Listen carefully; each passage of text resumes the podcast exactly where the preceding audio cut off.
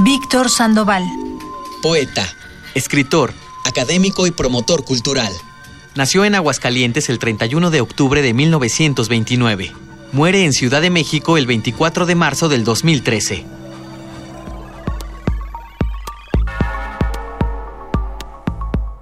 Los poemas. ¿Por qué se escriben los versos? ¿Por qué salen los poemas y se echan a andar a trancos por las calles, hablando a solas, sin ver y viendo a todos? ¿Por qué andan sueltos como locos los poemas? Por las noches te acompañan, conversan.